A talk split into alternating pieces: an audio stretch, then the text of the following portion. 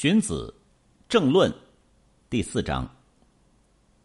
社会上持某种学说的人说，商汤武王不善于实施禁令，这是为什么呢？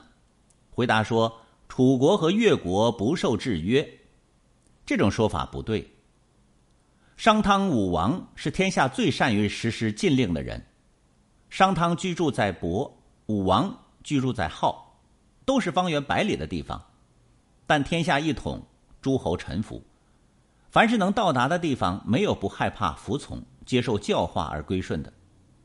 为什么楚国和越国独独不受制约呢？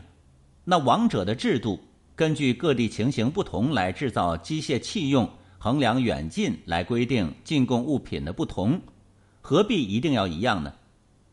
所以鲁国人用碗，魏国人用鱼，齐国人用皮革制成的器具。地区风俗习惯不同，机械器用、设备服饰也不能没有差异。所以中原各国同样服侍天子，而礼仪相同；蛮夷、戎狄等国家同样服侍天子，而制度不同。天子领地五百里内殿服，五百里外侯服；侯旗、卫旗、宾服；蛮夷国家要服，戎狄国家荒服。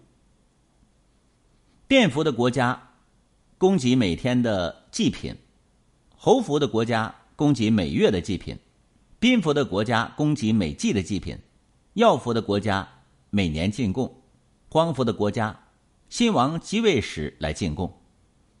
每天的祭祀、每月的祭祀、每季的祭祀、每年的进贡，新王继位时的进贡，这就是所说的根据各地情形不同而制造。机械器用衡量远近而规定进贡物品的不同，这是王者的制度。那楚国和越国是属于供给每季的祭品、每年进贡、新王继位时进贡的国家罢了。难道一定要与供给每天的祭品、每月的祭品的国家一样，然后才能说受到制约了吗？这是猜测的说法。这种人见识短浅。不足以和他谈论王者的制度。